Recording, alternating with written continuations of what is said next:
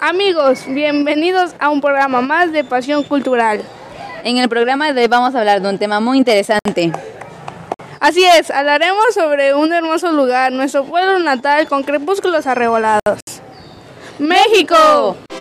Pero para ello tenemos una persona que nos hablará sobre el tema tratado y el invitado del día de hoy será Alicia Lobo. Así es, el día de hoy yo les voy a hablar sobre México, desde su gastronomía hasta sus tradiciones y más de su cultura. Alicia, cuéntanos un poco de la gastronomía. ¿Es cierto que se considera un patrimonio cultural de México? Sí, así es, ya que cada uno de sus platillos son llamativos, iniciando desde su presentación y asimismo cuentan con sabores muy ex exquisitos.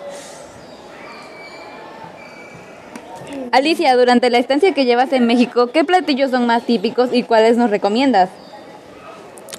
Pues en México hay una gran variedad de platillos y pues a ciencia exacta no te puedo decir cuáles son los que son más típicos, pero a mi punto de vista son el pozole, el mole y la cochinita de pibil. Bueno, pues dejando a un lado la gastronomía, cuéntanos un poco de las tradiciones de México. Así es, cuéntanos un poco más sobre las tradiciones que podemos encontrar en México.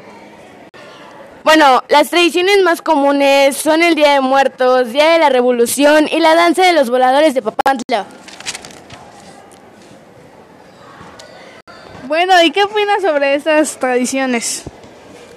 Pues la tradición del Día de Muertos se basa sobre los católicos. Es, este, en esta fecha son, pues, conmemoradas como las más importantes, en las cuales hacen como ciertas conmemoraciones a los muertos.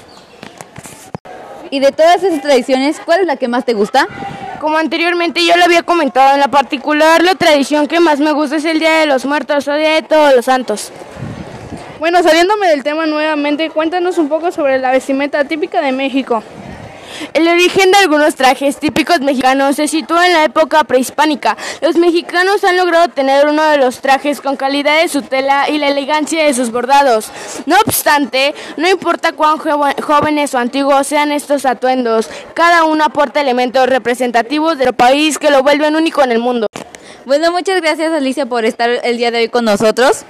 Sí, no es nada, es un placer este, compartir lo que yo sé sobre esta genial y emocionante cultura. Bueno, eso es todo por hoy, amigos. Nos vemos en el siguiente programa. ¡Chao!